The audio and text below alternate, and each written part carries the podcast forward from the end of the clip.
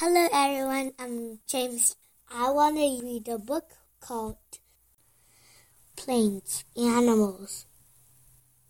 The fox, the elephant, the giraffe, the lion, the zebra, the ostrich, the crocodile the plains. The end.